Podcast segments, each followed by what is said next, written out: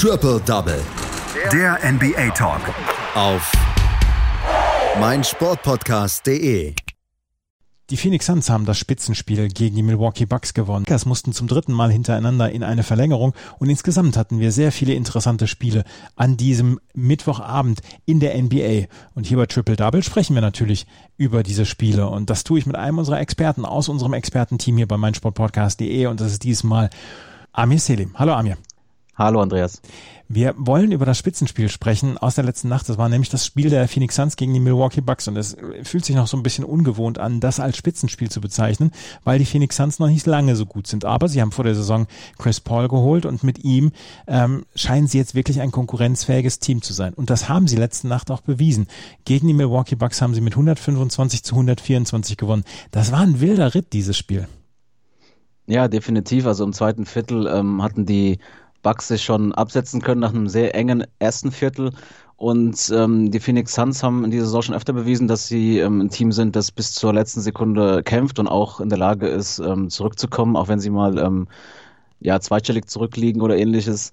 Und genau, im dritten Viertel hatten sie dann das bessere Ende für sich, kamen nochmal ran und ja, das vierte Viertel war halt dann in bester Manier eines äh, Topspiels. Ähm, beide Teams haben gekämpft und ähm, die Phoenix Suns sahen generell besser aus. Man hat den Eindruck, dass die, die Nerven bei den äh, Bucks sich schon eher zeigten.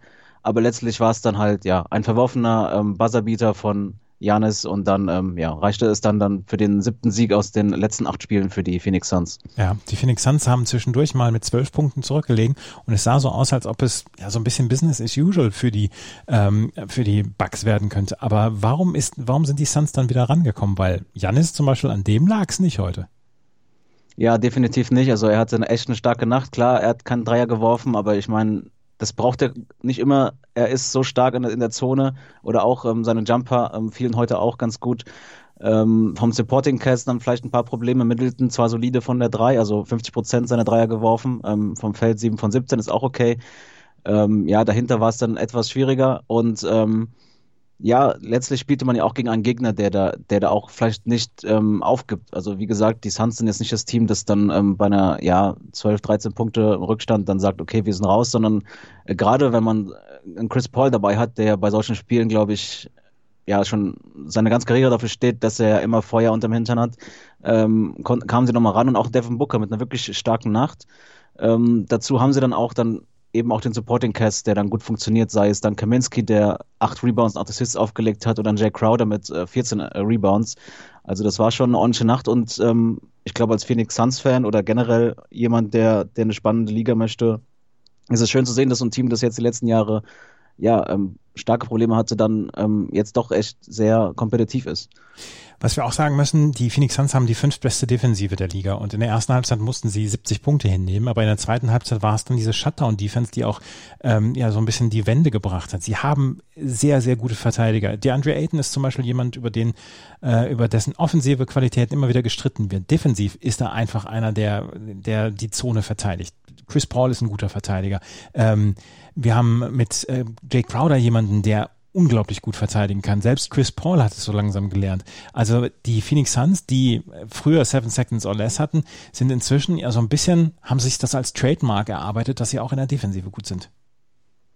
Ja, definitiv. Also sie, sie sind ähm, da, wie schon gesagt, gut aufgestellt. Genau, Jack Crowder auch noch, glaube ich, neben Paul auch ein wichtiges äh, Mosaiksteinchen, weil er auch schon jetzt einige Jahre Erfahrung mitbringt in den Playoffs, fast immer auch ähm, bei Teams waren, war, wo er auch überzeugen konnte und gezeigt hat, dass er auch ähm, dort ähm, liefern kann. Und ähm, ich glaube, deswegen kann man schon sagen, dass sie, dass man sehr selbstbewusst da rangehen kann und die Phoenix Suns da sehr, sehr selbstbewusst mitmischen und glaube ich, ein unangenehmer Gegner sind momentan in der, in der NBA. Das zeigen sie auch mit ihren Ergebnissen momentan. Und ähm, dazu offensiv dann auch die Qualitäten. Also defensiv sind sie sehr stark, aber offensiv haben sie dann mit Paul und Booker zwei Spieler, die die ihre Punkte kreieren können, ähm, sowohl für sich als auch für andere. Und ja, also ich glaube, viel, viel ähm, besser kannst du, kannst du so ein Roster äh, aktuell nicht aufbauen, als es die Suns vielleicht momentan haben. Die Milwaukee Bucks jetzt in der Tabelle auf Platz zwei in der Eastern Conference mit 16 Siegen und neun Niederlagen. Die Phoenix Suns im Moment bei 15 und neun. Das ist der vierte Sieg hintereinander für die Phoenix Suns gewesen. Also das ist schon eine richtig starke Leistung, was die Phoenix Suns so in den letzten Wochen gebracht haben. Ein weiteres Spiel, was wir uns anschauen wollen, das ist ein Spiel, was auch sehr, sehr knapp ausgegangen ist. Nämlich die Dallas Mavericks, die in den letzten Wochen so sehr Schwierigkeiten hatten, ähm, zu Siegen zu kommen, gewinnen gegen die Atlanta Hawks mit 118 zu 117. Und da haben wir dann ja Trey Young und wir haben Luka Doncic, also zwei äh, Superstars in the making, beziehungsweise bei Doncic kann man jetzt schon argumentieren, der ist schon einer und Trey Young ist auf dem allerbesten Wege dazu. Auch das eine ganz knappe Kiste heute Nacht. Ja, definitiv. Ähm, es ist ähnlich, ähnlicher Verlauf ähm, wie beim anderen Spiel, also wie bei den Bucks und den Suns. Ähm, die Atlanta Hawks mit der besseren ersten Halbzeit zum Ende des, des äh, zweiten Viertels mit einem 14 zu 4 Run, sodass sie zehn Punkte vorne lagen.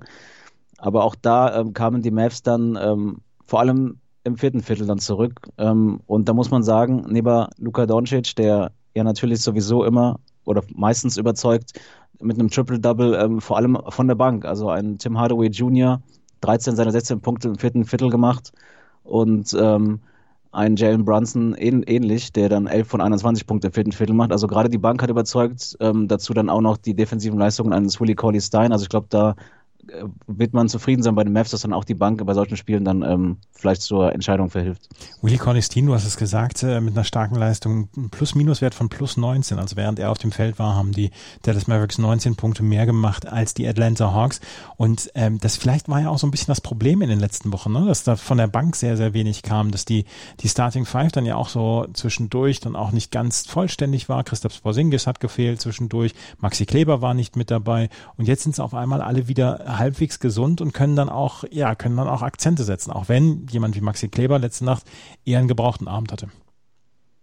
Ja, definitiv. Also ähm, bei, bei, bei der ganzen Stärke oder bei der ganzen Qualität von Luka Doncic oder auch einem Porzingis, der ja auch jetzt an der Verletzung erstmal wieder reinkommen muss, ähm, braucht es natürlich auch den Supporting Cast. Und sei es eben ein Maxi Kleber, der vielleicht die Nacht genau nicht, nicht die größte Nacht hatte, aber der auch gerne mal ähm, heiß läuft. Oder halt dann ähm, von der Bank ein Tim Hardaway Jr., ähm, ich glaube, ähm, die Coaches oder Rick Carlisle auch ähm, nach dem Spiel, ähm, man wollte Hardaway Jr. in den Fokus rücken und hat deswegen auch viele Plays über ihn äh, laufen lassen. Und ähm, er hat dann auch direkt ähm, ja, sieben Punkte in den ersten anderthalb Minuten des Viertels geworfen, dazu ähm, alle seine Dreier geworf, äh, getroffen. Und ähm, ja, vielleicht ist es dann auch jetzt ein Unterschied, dass es wieder Zuschauer dabei sind. Also ich, das wurde auch erwähnt bei den Mavs in den verschiedenen PKs nach dem Spiel. Also die eineinhalbtausend Zuschauer, die da waren, ähm, fingen dann Feuer und genauso dann überträgt es noch schnell auf eine Mannschaft und ja, vielleicht ist es dann, vielleicht merkt man bei solchen Spielen dann vielleicht doch den Heimvorteil, den es vielleicht in den ähm, ja, zuschauerlosen Zeiten dann vielleicht nicht so gab. Eine, eine Geschichte, die würde ich gerne noch mit dir besprechen. Mark Cuban hat bekannt gegeben, beziehungsweise die Dallas Mavericks haben bekannt gegeben, dass keine Hymne mehr vor dem Spiel gespielt wird, ähm, weil auch im Regelbuch ja auch steht in der NBA, dass die Spieler stehen müssen und weil die Spieler, gerade auch die Mavericks, in den letzten Wochen und Monaten dann auch diese Black Lives Matter Bewegung unterstützt haben und dann häufig gekniet haben. Jetzt hat Mark Cuban gesagt, nee, es wird die Hymne gar nicht mehr gespielt. Starkes Zeichen vom Besitzer. Ja, ähm, so genau, es gab eine Pressemitteilung, beziehungsweise auch die, genau die Aussagen von Mark Cuban. Ähm, er selbst sagte, sie haben es quasi schon ganz Saison nicht gemacht. Also es gab keine Hymne vor den Spielen der Mavericks und ähm, es fiel einfach keinem auf. Ich meine, das ist auch wieder interessant. ähm, wenn, wenn nicht drüber gesprochen wird, dann ähm, merkt es keiner. Mhm. Ähm, dann kam halt diese, diese Aussagen von ihm, dass es äh, zumindest ein paar Nachfragen von Mitarbeitern gab, warum oder was ist, ob das so gewollt sei.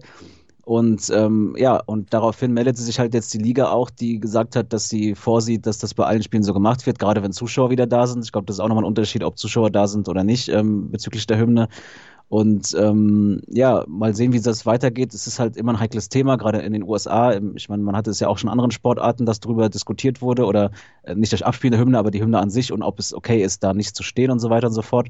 Und ähm, das Ziel von Cuban war es zu sagen, ja, die, die Hymne und die, diese ganze Rolle ähm, gegenüber dem Staat und so weiter, gerade mit Hinblick auf Black Lives Matter, dass das ja auch kritisch gesehen wird und dann, dass man da vielleicht ähm, ja, Rücksicht nehmen will auf die, auf die ähm, Bedürfnisse der Leute.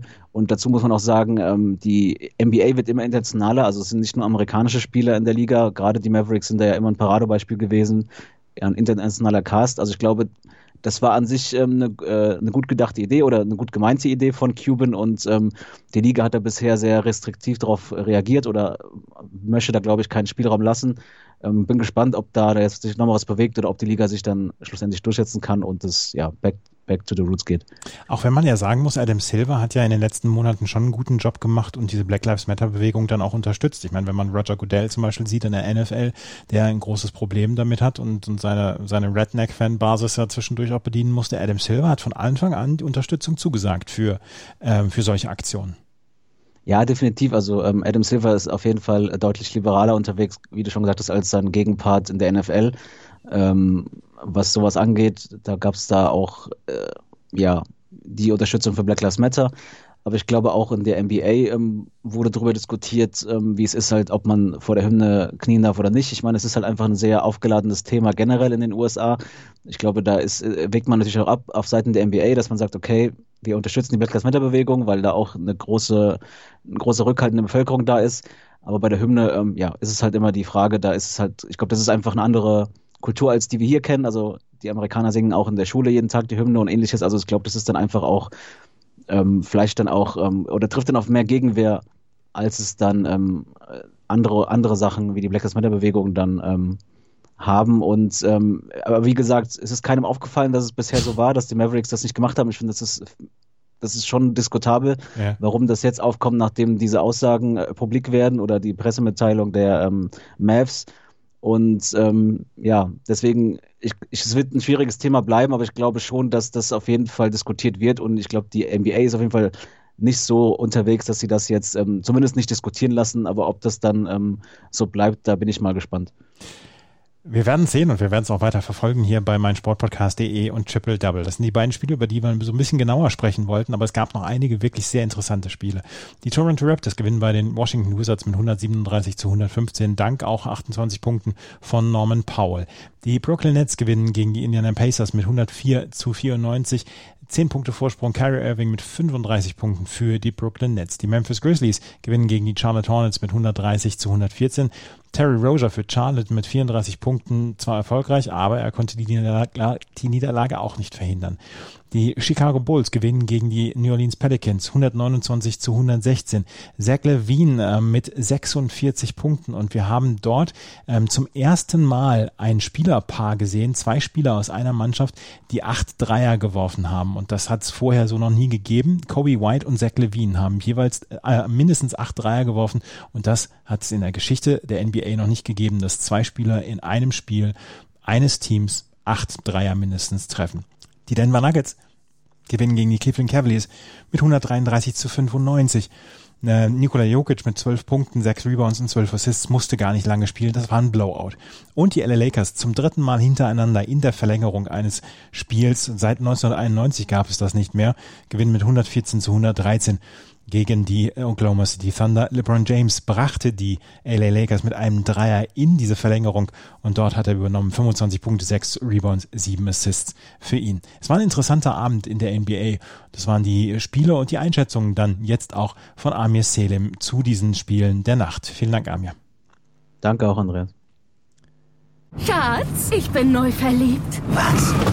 Da drüben. Das ist er. Aber das ist ein Auto. Ja, eben. Mit ihm habe ich alles richtig gemacht. Wunschauto einfach kaufen, verkaufen oder leasen. Bei Autoscout24. Alles richtig gemacht.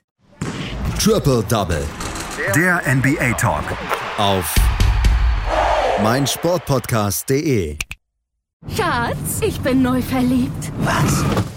Drüben. Das ist er. Aber das ist ein Auto. Ja, eben. Mit ihm habe ich alles richtig gemacht. Wunschauto einfach kaufen, verkaufen oder leasen. Bei Autoscout24. Alles richtig gemacht.